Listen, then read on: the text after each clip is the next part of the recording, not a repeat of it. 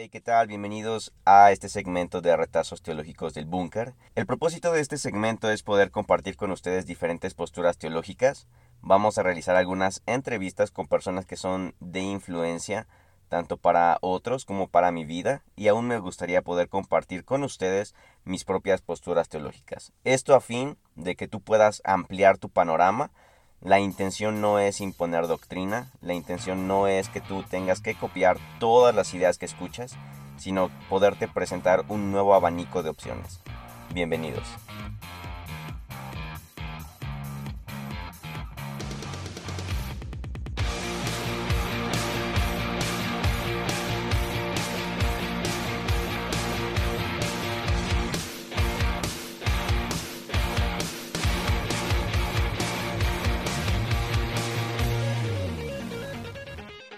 Podrías comentar cómo es que tú ves esta postura de la, de la tentación? Se me hace algo muy, muy fructífero que me gustaría que las personas que escuchan este podcast creo que podrían aprender e incluso saber cómo vencer las tentaciones.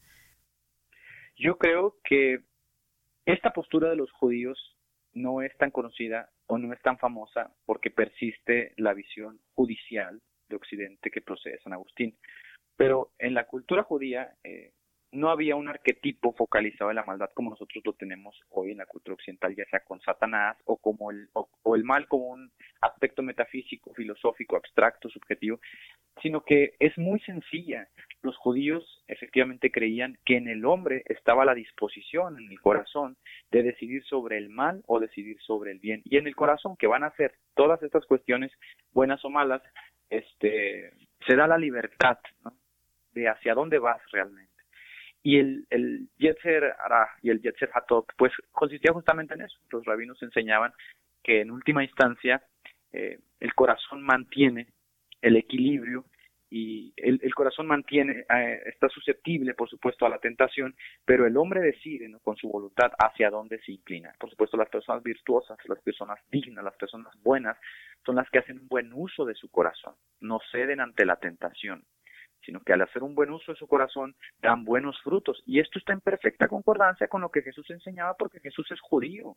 Jesús no está especulando, Jesús no habla del mal como una concepción abstracta, metafísica, sino que en términos que ellos conocen les habla. El hombre bueno, dice, del buen tesoro de su corazón saca cosas buenas. Ahora, aquí la mayoría de los cristianos calvinistas tendrían que especular, ¿no? Y tendrían que decir, no hay hombre bueno, por lo tanto, nadie puede hacer cosas buenas. O tendrían que introducir la lamentada gracia común, siguen especulando. Y decir, pues es que si hacen cosas buenas es porque Dios les permite. En última instancia, denigran al hombre hasta un estado que Jesús no lo denigró.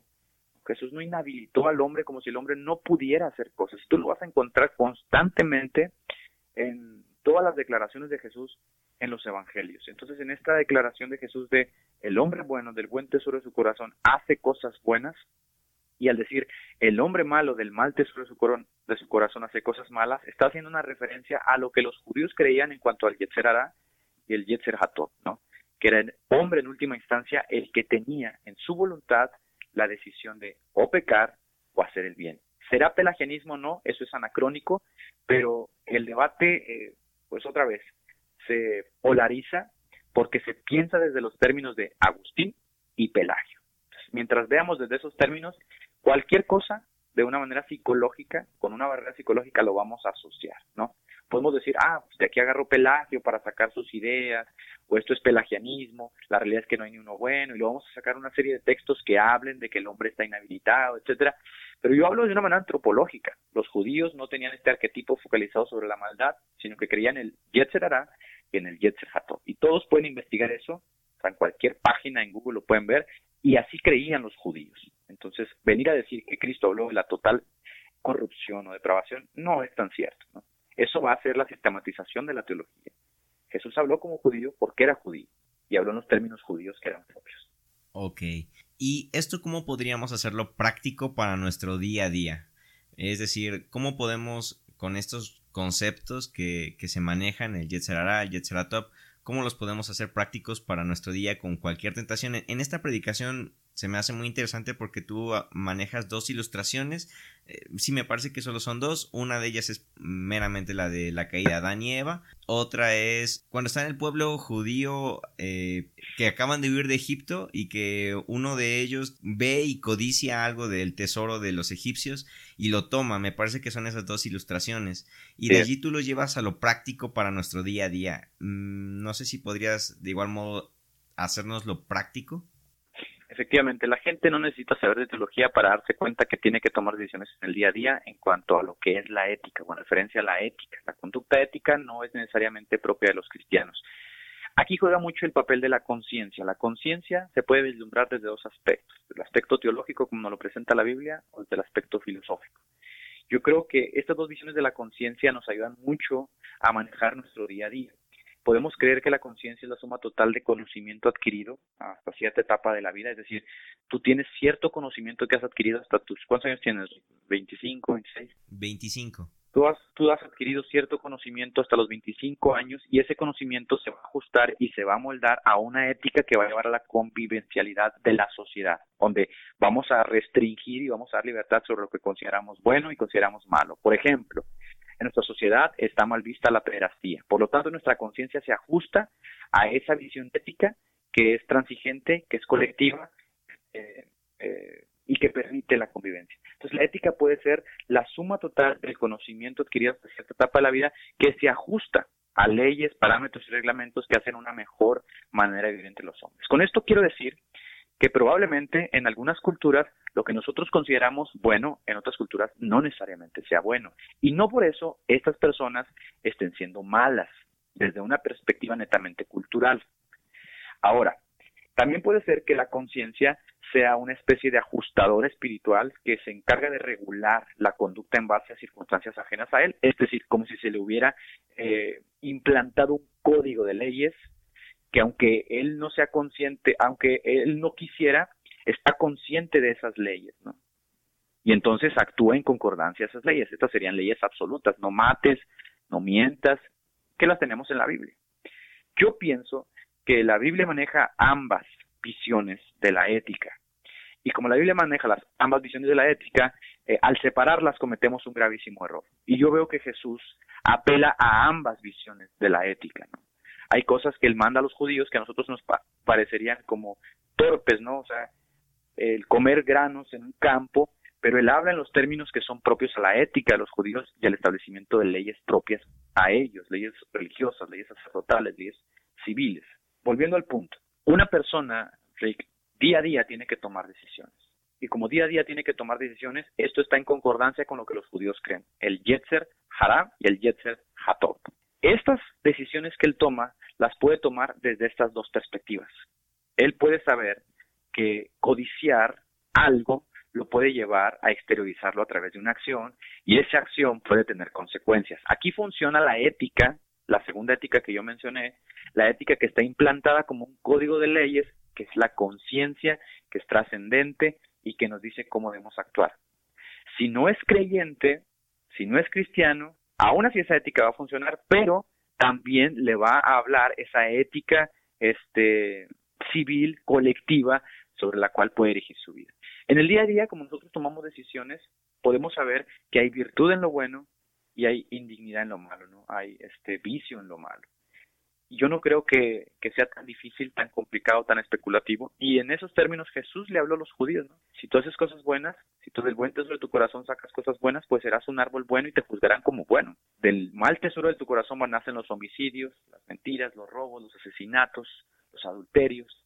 Al final de cuentas está diciendo, haz las cosas bien. Y todo se resume en esa ética suprema que le va a dar sentido no solo a nuestra cultura, sino que compartimos con muchas de no hagas a los demás lo que no quieres que te hagan, la regla de oro. Entonces es Yetzer hará y el Yetzer a top de los judíos. Ok. De hecho, bueno, a modo de, de, comercial, si alguien de, lo que nos, de los que nos escuchan está interesado un poco en este tema de la conciencia, yo manejo precisamente este, este tema en mis primeros episodios del podcast, en mi serie de conciencia. Si alguien está interesado, eh, lo que acaba de comentar Edgar, eh, obviamente en mis palabras, Es lo mismo que, que yo explicaba o trataba de explicar en mis primeros episodios, el episodio 1, 2 y 3. Si alguien está interesado en esta parte de la conciencia, les animo que puedan escucharlos para que quizás les pueda ayudar en su día a día también. Ok, Edgar, em, vamos ahora a la parte ya de, ah, del día a día, pero en, el, en la vida espiritual. ¿Me podrías tú platicar cómo, cómo es que tú crees o cómo es que tú, ah, desde tu cosmovisión, nos puedes decir cómo hoy Dios habla? Ya que, por ejemplo, en, en el área eh, pentecostal, carismática, se mantiene muy firme la, la relación más mística de que Dios nos puede hablar directamente con voz audible, eh, Dios nos puede hablar, no sé, a través de sueños, a través de profecías. Em, en el área más calvinista, más intelectual, solamente se, se, reduce al conocimiento de que ya está establecido en la, en la palabra de Dios y de ahí no hay más. ¿Cuál es la posición o cuál es la postura que tú, que tú sostienes? ¿Me podrías platicar? En alguna ocasión le hicieron esa pregunta eh, justamente a Juan Wesley. ¿Cuál era la manera en que nosotros debíamos creer que Dios hablaba? Yo creo que hay tres maneras, ah, concuerdo con Wesley, y que separadas las tres son igual de perniciosas. Si solamente focaliza sobre una, eh, es muy pernicioso. Eh, la respuesta que Juan Wesley dio es que Dios hablaba a través de la razón, que la razón es un don de Dios, lo que se llama sabiduría en el Antiguo Testamento o sentido común. Y de hecho, este, la mayoría de los clanes o de las tribus legendariamente se han regido por un modelo de gerontocracia. La gerontocracia es un modelo que distingue a los ancianos como sabios gracias a la sabiduría que han adquirido a través de los años y que les ha permitido llegar a conclusiones, por supuesto, que ayudan a la comunidad. Sabemos que el hombre está dotado de razón y que esta razón se esclarece. O hay gente que está dotada de una razón muy amplia que tiene una perspectiva muy amplia del mundo y que puede otorgar respuestas factibles. Pero esa razón, como decía San Agustín, es don divino. Entonces, en la medida en que Dios quiera, le permite al hombre, a través de la razón, esclarecerse espiritualmente, crecer espiritualmente y nutrirse espiritualmente a través de su razón, que es don divino. El sentido común, por supuesto, hay que utilizar. Entonces Wesley decía que en ocasiones no hay que ser tan místicos al tomar decisiones. ¿Qué pensará Dios de esto? ¿Cómo? Y se ponen a orar, cuando lo único que tienen que hacer es usar el don que Dios les ha dado, que es la razón. Un ejemplo de esto eh, pudiera ser en el momento que Moisés se pone a orar cuando está frente al mar rojo y Dios lo reprende diciendo, marcha. Es como sentido común, si te vienen persiguiendo, dale hacia adelante. Eh, otra ocasión en la que uno debe usar la razón, por supuesto, sería en el área del matrimonio, que es una de las áreas que más se romantiza en nuestra cultura por gracias a las películas románticas, Hollywood, Disney, etcétera. Porque al final de cuentas, al usar la razón, no tendríamos que decir la mujer que tú me diste, la mujer que yo escogí, por sentido común, por razón, porque vi sus virtudes, porque la conocí, porque me gustó. Entonces, el sentido de razón o la razón es una de las maneras en la que Dios se comunica con el hombre, lo dirige y le ayuda. La segunda, que hay que decir que Lutero decía que la razón era una, una prostituta montada borracha en un asno. La segunda es a través de iluminaciones este, o impresiones graduales a la mente. ¿Cómo es esto? Eh, yo no sé si tú te sepas la historia de Arquímedes, no sé, no sé si estoy bien o estoy mal, eh, que supo, detectó el peso de los objetos a través del agua dándose un baño. Y después de que él eh, descubre el peso de los objetos dándose un baño, grita una palabra que se volvió famosa entre los científicos, entre los filósofos, que es eureka. eureka. La eureka es como esa iluminación gradual, potente, eh, de repente, eh, a la mente. Esa iluminación, decía Wesley, es divina. Y en esos momentos es como lo que nosotros decimos coloquialmente, te cae el 20, sabes qué hacer, sabes qué tienes que decir, sabes qué tienes que actuar, sabes hacia dónde dirigirte. Esas cuestiones, decía Wesley, son divinas son iluminaciones a través de las cuales Dios dirige al ser humano. Se puede ser espirituales, puede ser que sean espirituales, pero no solamente el cristiano las comparte, porque si solamente el cristiano las comparte, el mundo estaría muy limitado. En estos términos, para Wesley, Dios le habla al mundo a través de impresiones graduales que benefician al mundo. Esas impresiones también el cristiano las comparte en el sentido de que sin necesidad de orar, sin necesidad de hacer toda esta mistificación espiritual, Dios se agrada de revelarse al hombre, ayudar al hombre y dirigir al hombre. La tercera es, por supuesto, las escrituras. Para Wesley las escrituras eran eh, pues ese libro sagrado de los cristianos y por supuesto contiene todas estas cosas que nos van a ayudar al crecimiento espiritual en cuanto a qué quiere Dios con el ser humano y sobre todo qué quiere Dios con su pueblo. Y la cuarta era eh, la más subjetiva y peligrosa, según Wesley, era ahora sí las visiones, las profecías, los sueños, porque eran eh, difíciles de interpretar y porque en su experiencia habían llevado a personas a cometer muchas equivocaciones y muchos errores. Y yo creo que hasta nuestros días es una de las áreas más subjetivas y difíciles de interpretar. Las cuatro por separado son eh, peligrosas. Solamente te abocas a la razón, terminarás volviendo un racionalista, un materialista, que vas a desintegrar esa cuestión espiritual en tu vida. Si te abocas solamente a esas impresiones o iluminaciones graduales, pues serás muy antipático, serás muy pasivo en cuanto a cómo debes conducirte en la vida espiritual. Si solamente estás eh, abocado a la Biblia o a la escritura, pues muy posiblemente tiendas al fundamentalismo, a tener una visión muy estrecha, tu pensamiento va a ser único. Y si solamente tiendes a esas visiones espirituales, sueños y profecías, te vas a convertir en una persona mística, cuasi mágica, que concibe a Dios de una manera muy superficial, muy subjetiva y abstracta. Entonces las cuatro funcionan perfectamente en la manera en que Dios se dirige al hombre en el día a día, en la manera en que Dios se relaciona con él. Y no es necesario que estemos leyendo 24 horas seguidas la Biblia, sabemos que Dios se relaciona con el hombre a través de la persona del Espíritu Santo que ajusta al hombre, que ayuda al hombre, que esfuerza al hombre, que motiva al hombre a través de la razón, a través de las impresiones, también a través de la Biblia y a través de estos de estos sueños y visiones. Esas son las cuatro áreas de las que Wesley hablaba. Que son las mismas cuatro que tú al día de hoy mantienes. Sí, yo sostengo las cuatro, pero también sostengo que la última es de las más peligrosas. Ok. Y escarbando un poquito precisamente en esa parte por el ah, por la mayoría de, de, personas que nos escuchan, quizás pueda hacer una pregunta con cierto ah, morbo podríamos decirlo así. Pero ¿tú has tenido alguna experiencia mística que tú puedas decir, ok, sí fue Dios o, o no? Por supuesto, sí, por supuesto, muchísimas, ¿no? Es que luego se da esa impresión de que al hablar contra ese misticismo o al hablar contra esos movimientos espiritistas, uno descarta de facto eh, todo lo que tenga que ver con la espiritualidad y no es así. Yo personalmente tengo una riquísima vida espiritual donde he estado en éxtasis, por supuesto, donde he sentido, donde, donde he entrado en esos momentos de exultación, de, vaya, todo lo que implica esos momentos de éxtasis, que son, vaya, sobrecogedores, donde puedes orar, donde puedes llorar, donde puedes cantar.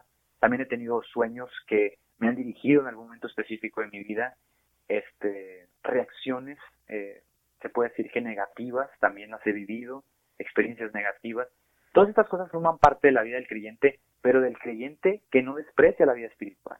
La vida espiritual no es visible, no es tangible, se vive desde una perspectiva diferente y yo la vivo, la vivo de una manera riquísima y se puede decir que tengo una experiencia, una vida de experiencia amplia en este aspecto. Pero siempre preciso del equilibrio para no tender ni a uno ni a otro lado, ni a uno ni a otro lado, es peligroso. Ok, excelente. Hay una, bueno, ya empezamos ahora sí a cerrar. ya llevamos una hora y media de entrevista.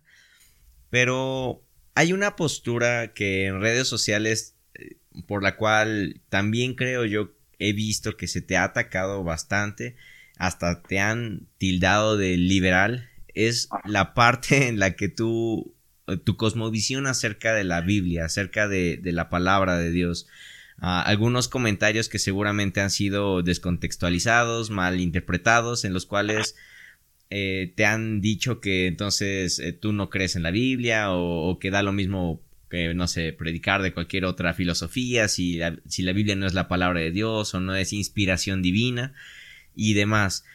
¿Podríamos aprovechar un breve espacio para que tú nos platiques acerca de cuál es tu postura con respecto a la Biblia? Específicamente sobre qué de la Biblia.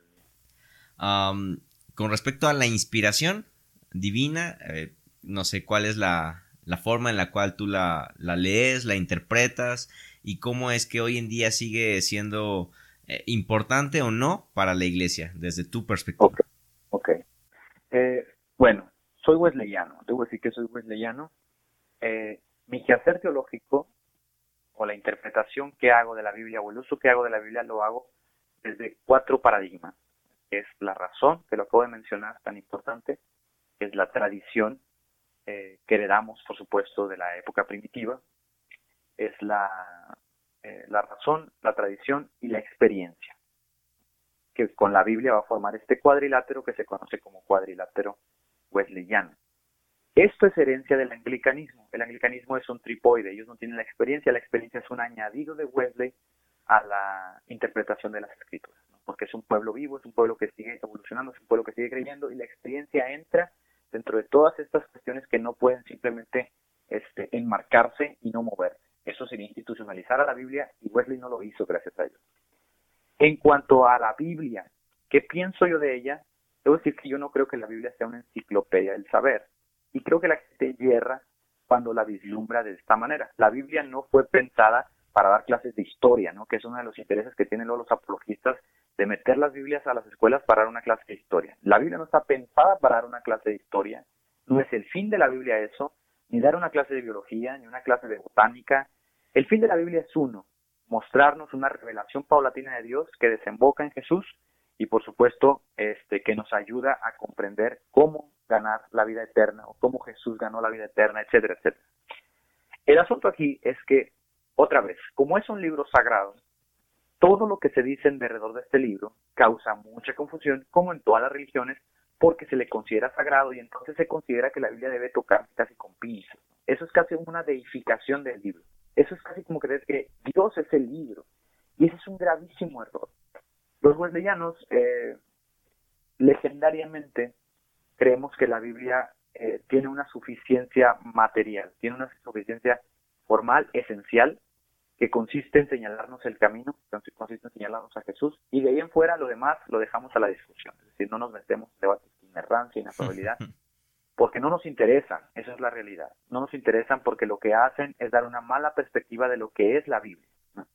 Entonces hay gente que se ha dedicado a defender la Biblia de una manera inerrante y tratan de reastrar la inerrancia desde los padres primitivos, pero eso es erróneo, eso no, vaya, eh, la inerrancia se puede decir que eh, mientras más avance el tiempo, más terribles errores va a tener, porque por supuesto la Biblia no está pensada como eso, ¿no? Como un libro que es perfecto en todo lo que dice. Ahora, también sé que como nosotros somos herederos de la cultura este, fundamentalista, ese es el término fundamentalista anglosajona, la inerrancia es el concepto que predomina entre los evangélicos. Y hablar de errores o anacronismos o evolución cultural o cualquier cosa que, que no sea común para ellos, parece que les causa mucho ruido. Entonces, yo respeto a quienes crean que la Biblia es inerrante y que es perfecta en todo lo que dice, pero no me interesa la realidad, que no me interesa vislumbrar la Biblia así. Yo creo que la Biblia cumple su propósito principal. Y si quiero aprender de historia, pues vaya, yo estudio actualmente historiografía este, y también estudio relaciones internacionales que se aboca a la sociología, derecho político, historia, eh, sociología, economía. Entonces yo digo, ¿cuál es el interés de presentar a la Biblia como si fuera una enciclopedia que no yerra, que es perfecta? ¿Cuál es el fin de eso? el único fin de eso es eh, meter a la Biblia en un debate que no le compete. Pero bueno, eso es, eso es una, para mucho, así que mantengo yo creo en la, en la suficiencia eh, formal, la Biblia material de la Biblia. Ok. Muy bien, creo que sí era bastante bueno que si es que alguien de las personas que, te siguen más a ti personalmente en tus páginas y, todo eso escuchase esto, creo que sería bastante bueno para que se aclararan algunas dudas que están en el aire. Ahora, algo que también se me hace bien interesante cuando llegas a platicar acerca de, de lo que es y de lo que debería de ser la iglesia hoy en día, la iglesia ah, tanto en estructura como en comunidad. No sé si puedas platicarme un poco acerca de tu visión de esto. ¿Cómo tú ves la iglesia hoy en día? Ah, por dar algunos ejemplos de lo que has mencionado, de, que muchas veces la iglesia o la estructura que hoy en día se tiene eh, debería de darse más en un tono más fraternal. Eh, incluso llegaste a comentar de que sería bueno regresar a las iglesias en, en casas o, o con ese ambiente más de amigos, más de camaradería. No sé, platícame de esto. Pues, por supuesto que hacer generalizaciones no es bueno, pero no se puede hablar de la iglesia como un bloque homogéneo porque no existe. El pensamiento de los cristianos y las diferentes denominaciones son tan amplias, tan diametrales, que hablar de la iglesia abocado a un sector eh, no se podría. Tendría que hablar específicamente de un grupo. Y el grupo reinante o por antonomasia de cristianos aquí en Latinoamérica pues son los pentecostales. Ahora, no quiero decir con esto que todos los pentecostales son malos, han traído por supuesto una revitalización desde el siglo XIX al cristianismo que le ha ayudado mucho. Yo soy uno de ellos, yo pertenezco a iglesias pentecostales en mis inicios, pastoreé en las asambleas de Dios, entonces no es como una carga hacia el pentecostalismo.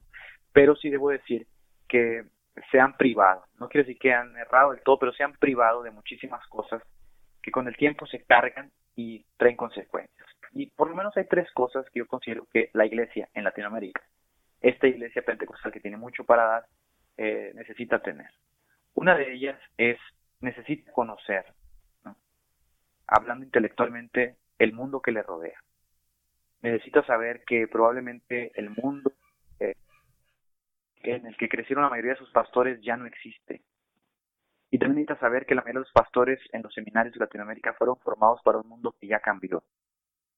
En ocasiones me toca ver eh, perspectivas burdas, torpes, este, y animosas, ¿no? animosas, beligerantes, contra cosas que desconocen.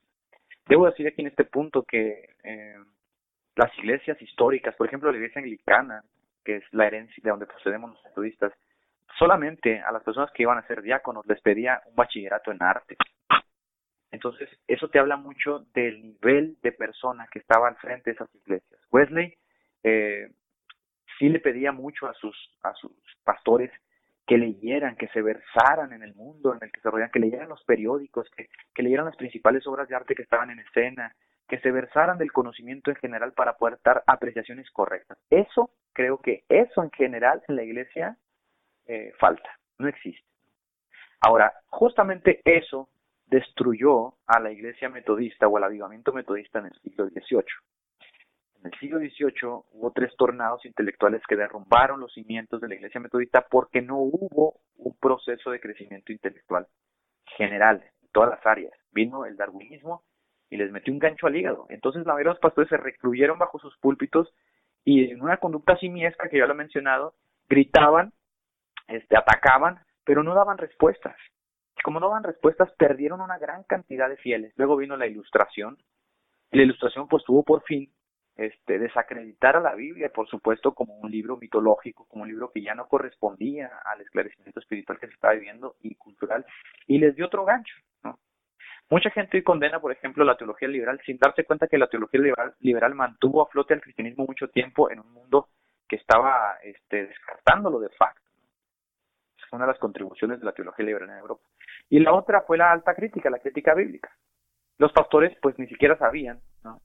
de, los manuscritos, de la crítica histórica, textual, la crítica de forma. Entonces, estos golpes terminaron por destruir los cimientos de ese fervor religioso. Esto está sucediendo actualmente en las iglesias en Latinoamérica. Yo ya veo un alto crecimiento entre los jóvenes, sobre todo, de que no están a gusto en sus iglesias. No están a gusto en sus iglesias porque tienen el mundo del conocimiento a través del Internet en su laptop, en su computadora, a través de un clic, el mundo de la información de todas las facetas para luego eh, cotejarlo con una hora de discurso monótono, eh, aburrido, de pastores que se quedaron anclados en el pasado, y entonces se empieza a formar una brecha porque los pastores no están actualizados. Esto se tiene que dar en todas las áreas. Mi esposa es arquitecta, tiene años sin ejercer la arquitectura, y si quisiera volver a la arquitectura, ¿qué crees que es lo primero que tiene que hacer? Actualizarse, definitivamente.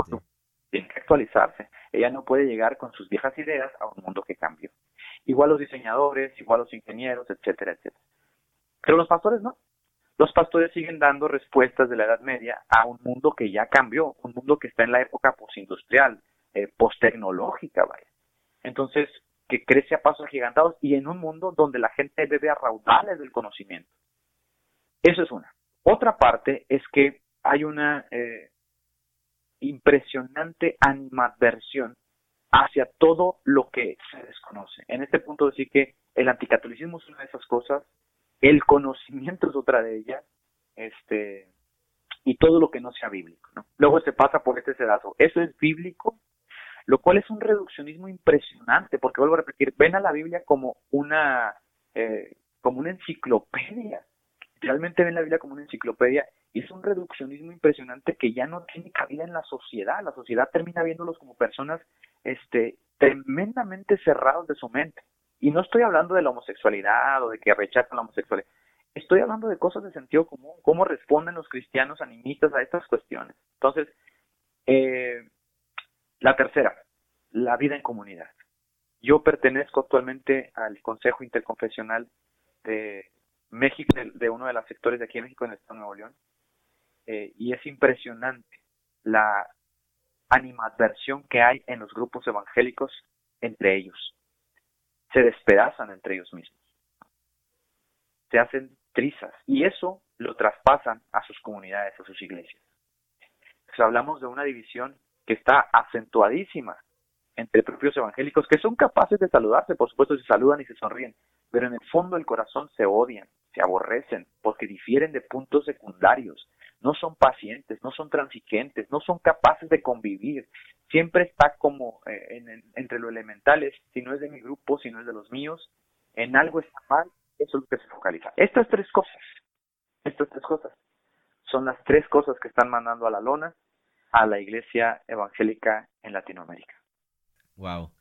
Ah, y para cerrar esta parte de la iglesia, me gustaría de igual modo pedirte tu opinión, algunos consejos. Yo sé que dentro de estas tres que nos has mencionado ya nos lo ha comentado, ya nos lo has, comentado, pero podrías, ah, no sé, darnos algunos consejos o tú qué crees que sería algo que debería de mejorar la iglesia occidental hoy en día, más práctico.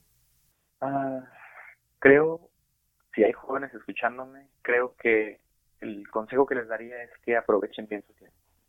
Viven en una época impresionante, en la que por 19 siglos nadie tuvo el conocimiento que ustedes tienen al alcance de un clic. Mi consejo sería aprovechen bien esta etapa. Ustedes están entre la transición de un mundo que se acabó y un mundo que inicia. Un mundo que está abierto, por supuesto, a que se ha conquistado, ya sea teológica, filosófica, en cualquier disciplina pueden lograr. Aprovechen bien el tiempo en el sentido de que la juventud permite, por supuesto, hacer uso de la fuerza física. Desvélense, desvélense hasta que no puedan más, pero que sea provechoso, desvélense leyendo.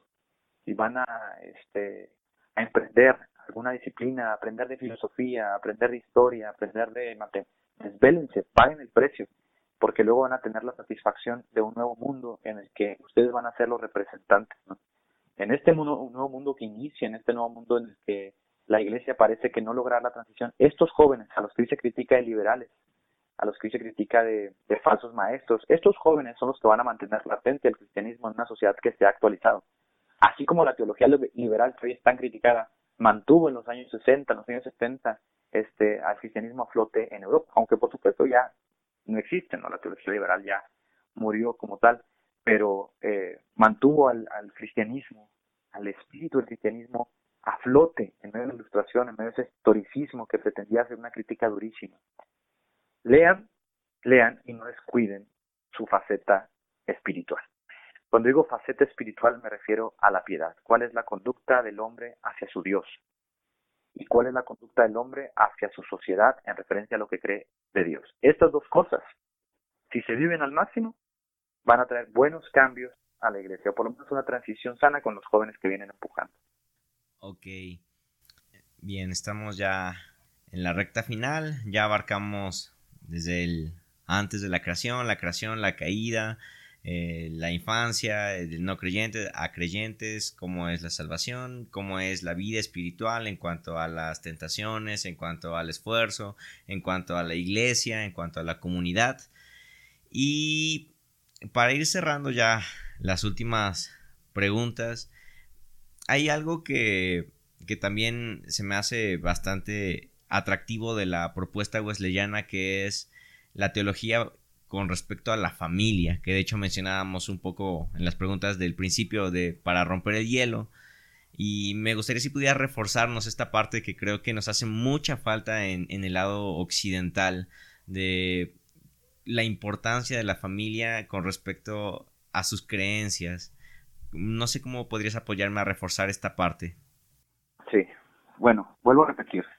La familia, eh, desde el concepto social más elevado que podemos tener de ella, eh, es la única agencia constante de evolución. La familia es en última instancia la que empuja el cambio en la sociedad, la célula de la sociedad que va a determinar cómo se mueve la sociedad. Entonces la familia es uno de los custodios, es el canal por el cual fluye la cultura, el conocimiento, la religión y la espiritualidad de una generación en otra. Eso no se puede simplemente eh, omitir. Esas cosas sobre la familia eh, eh, históricamente son vistas en cada civilización. Cuando se descuida el concepto de la familia, entonces viene el declive de la sociedad. En cuanto a cómo concibe la cultura occidental la familia, bueno, pues uno de los pilares de la cultura occidental. La familia, tal como se concibe en un hombre y una mujer que se aventuran en un viaje de amor juntos por primera vez por 19 siglos, es algo también moderno porque no fue así. Vuelvo a repetir, en la Biblia tú vas a encontrar la endogamia y la poligamia como bases naturales de lo que eran los matrimonios, mientras que en Occidente la familia por primera vez, este, en esta cultura heredera del justamente del judaísmo, y expresión a través del cristianismo, vas a encontrar a un hombre o una mujer que se aventura en un viaje de libertad, en donde por amor y por decisión propia y mutua reciprocidad se dan el uno al otro sin que los clanes, sin que los tribus, sin que los sacerdotes intervengan. Eso es impresionante. Esta familia tiene por fin traer la descendencia que le va a dar forma a la sociedad, porque esa descendencia va a representar, va a exteriorizar lo que tú eres, esta parte es lo que en la teología pactal nosotros enfocamos o focalizamos porque creemos que Dios actúa justamente sobre eso, sobre la familia, sobre ese acto de la sociedad, cómo Dios, eh, puede decir que Dios va en concordancia a cómo las familias se van desenvolviendo en el curso de la vida.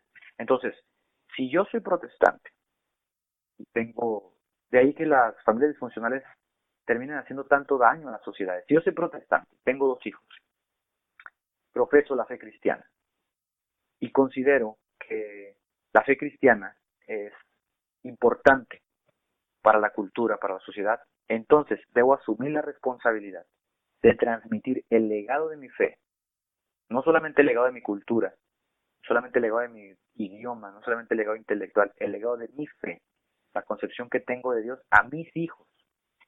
Y en la teología, esto es la sustitución de lo que antiguamente se conocía como la circuncisión.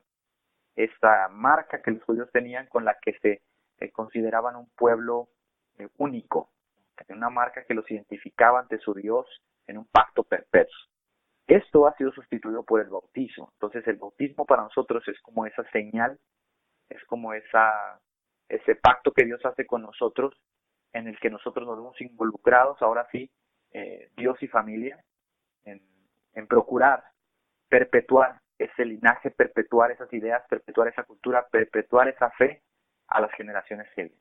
Y todo inicia justamente por el bautismo. De ahí que todas y la mayoría de las denominaciones cristianas lo mantienen. Catolicismo, ortodoxos, presbiterianos, cristianos, metodistas, anglicanos, nazarenos, y solamente, fíjate, fíjate el contraste social que va a tener esto, solamente los grupos anabaptistas y de la reforma radical van a romper esta línea del concepto de familia, la van a romper, aunque algunos bautistas mantienen la teología pactal, es raro, van a romper este concepto de familia y lo van a volver individualista inconscientemente. Cuando él crezca, cuando él quiera, cuando él pueda, entonces si quiere, que siga a Dios. Y si no, pues ni hablar. Eh, de hecho, esta que viene es la penúltima pregunta, ya para ir cerrando, y es un poco más de lo que viene hacia futuro. Eh, me gustaría si tú pudieras darnos tu perspectiva según las tendencias que, que, tú puedes ver en la iglesia, hacia dónde va la iglesia, qué es lo que nos espera, hacia dónde vamos en algunos años con respecto a la iglesia occidental. Yo creo que lo que sigue es un poco ahora sí del liberalismo, o sea, es un replanteamiento de los dogmas, una crítica a los dogmas, una crítica a la iglesia, una crítica a la institución, y creo que es muy parecido a lo que sucedió en Europa, como si fuera cíclica la historia. Pasamos de ese debate arminiano-calvinista eh, a la patrística, a considerar la iglesia ortodoxa, que eso lo ve, o sea, eso es evidente, se ve en las redes sociales, y después de considerar la ortodoxa se pasó ahora sí a considerar otros postulados, ya no necesariamente dentro del campo de la teología cristiana, que ahora sería la teología liberal. Y creo que muchos hoy están empezando como a replantear, no con la necesidad de hacerse liberales, pero sí con la necesidad de quiero saber qué más hay, ¿no? Creo que muchos están entrando a esta faceta en la iglesia, sobre todo los jóvenes, y que siempre hablo por los jóvenes porque hay una brecha generacional muy marcada, por supuesto, en la que los jóvenes están tomando una postura que ya no concuerda, ¿no? Ya no se, ya no se tatúan la denominación de decir yo soy esto y defiendo esto, sino que gracias a esta revolución del conocimiento sí están entrando esta faceta de replantear, replantear. Creo que después de eso, pues viene otra vez como un acentuar las ideas, acentuarlas, acentuar lo que debemos creer, lo fundamental, desechar lo secundario, y viene después de eso una buena época. Eh, creo que no podemos hacer un análisis eh, tomando Europa del todo, porque Latinoamérica es muy diferente a Europa, reacciona de una manera muy diferente, pero creo que todo vislumbra que va perfilándose hacia allá.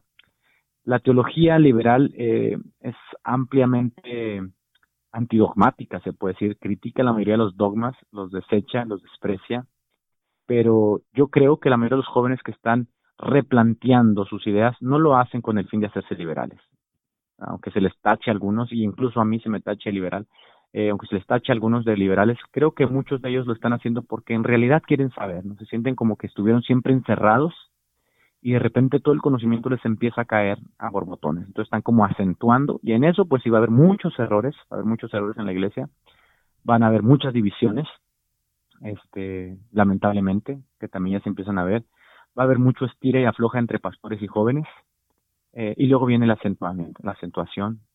Van a acentuarse las ideas, se van a corregir, se van a replantear de una manera sana y luego viene un buen tiempo para la iglesia en la que probablemente venga ahora sí una revitalización intelectual, una piedad ilustrada, un buen tiempo de conocimiento, de fe, de vida espiritual, pero falta falta para eso todavía. Excelente.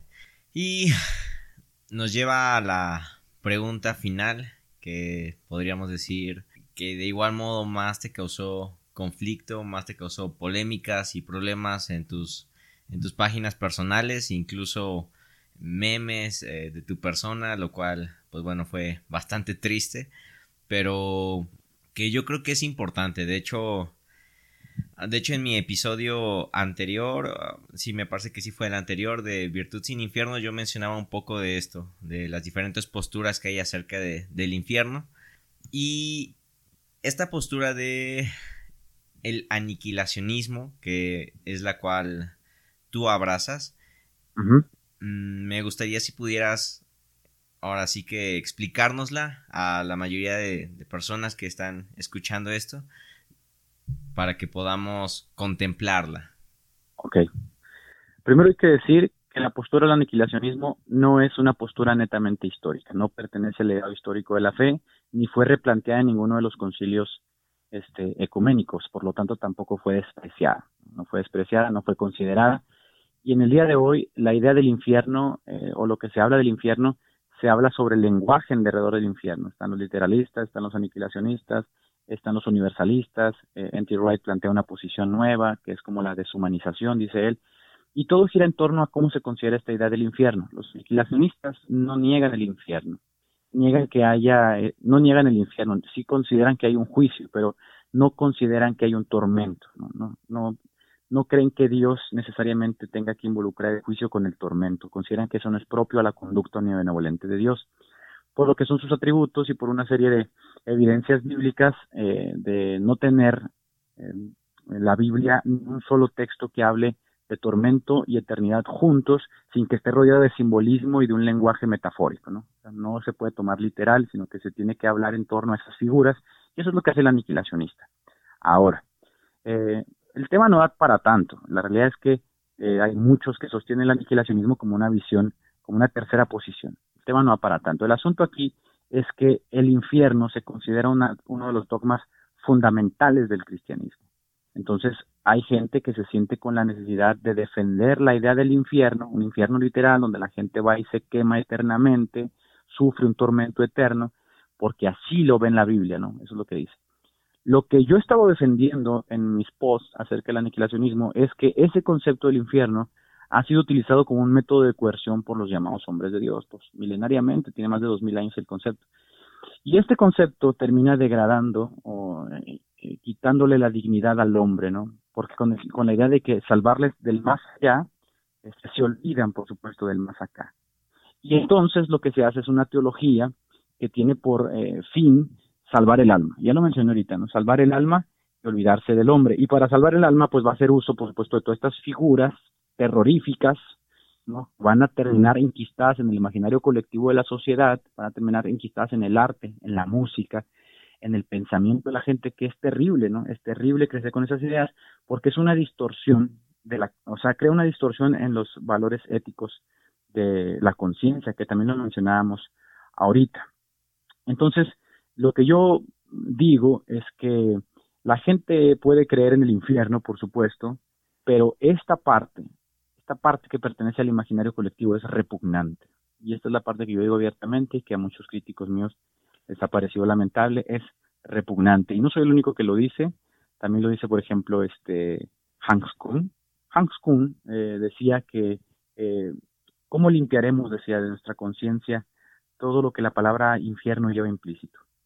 Porque esta fe en el infierno, como lo entienden milenariamente los cristianos, ¿no? Como un lugar donde los, las personas van a ser atormentadas eternamente, ha convertido el cristianismo en la religión más sangrienta de todos los tiempos, porque si se tiene la convicción de que Dios condena al hombre al infierno por toda la eternidad por el simple hecho de ser pagano, judío o hereje, pues entonces los hombres no pueden menos que juzgar a, todos los paganos, judíos o herejes como nada, que es también lo que hablábamos ahorita, ¿no? Merecedores del infierno, y entonces se crea una antipatía que ya existía en el tiempo de los judíos, ¿no? San samaritano no vale nada. Entonces, esto crea la idea del infierno. ¿no? Al final de cuentas, todos los debates terminan con te vas a ir al infierno. Esa idea es repugnante y esa es la idea que a través de mis escritos yo he tratado como de llevar al debate. Sobre el aniquilacionismo, eh, hay una postura teológica. Yo actualmente estoy traduciendo los escritos de Rethinking Hell. Yo creo que se pueden leer en su página, así se llama Repensando el Infierno, y son bastante sustanciosos, bastante densos, y a cualquiera le pueden sacar cualquier este, duda que tenga, ¿no? Porque el tema da para muchísimo. Ok. Pues bien, eh, la verdad es que este tema de, del aniquilacionismo, yo recuerdo que la primera vez que lo escuché fue hace unos tres años más o menos, y en ese momento fue un, choque contra mi, contra mi tradición, contra mi doctrina fundamental.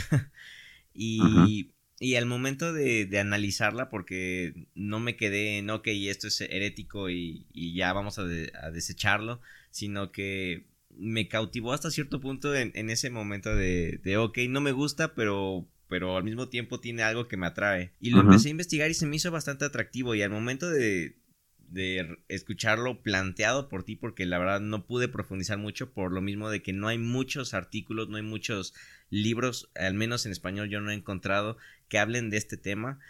Eh, yo, yo dije, ok, yo creo que yo abrazo una postura aniquilacionista sin saber todo lo que implicaba y al escucharla ya explicada por ti, la verdad es que me pareció una, una excelente propuesta que al día de hoy yo creo también abrazo y que espero más adelante poder hacer algún episodio más explicándolo a, detalle esta doctrina en especial.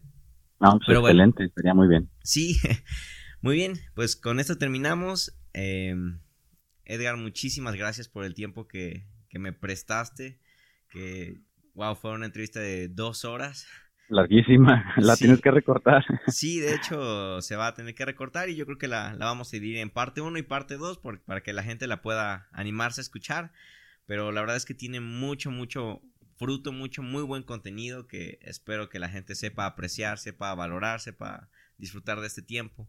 Y pues bueno, con respecto a ti, Edgar, no sé si puedas decirnos cómo seguirte, cómo encontrarte en redes sociales para los que quieran conocerte más o para los que quieran buscarte. Claro.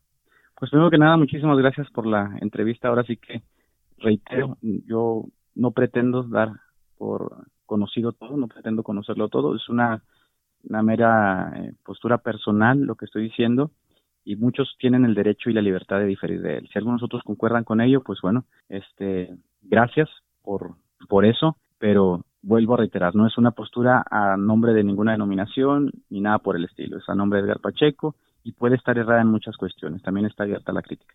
En cuanto a dónde pueden seguirme, pues tengo dos páginas. Eh, una se llama así, Edgar Pacheco, que fue lo que quedó de la página que me habían tumbado los, los, este, los del colectivo LGBT. Y la página, mi perfil, mi perfil personal, Edgar Pacheco. Y también trabajo en una página que se llama Oye, aunque ya no hemos hecho mucho trabajo, pero también ahí estoy trabajando, este, subiendo en alguna que otra ocasión un video, dando respuestas a algunos de los argumentos del colectivo LGTBQ pero esas son mis dos páginas, las dos se llaman Edgar Pacheco. Ok, excelente. En Instagram creo que no estás tan tan activo, ¿verdad? Lo usas un poco más personal. Eso es más personal, sí, es más personal. Mi familia, mis cosas, mis gustos, etc. Ok, perfecto.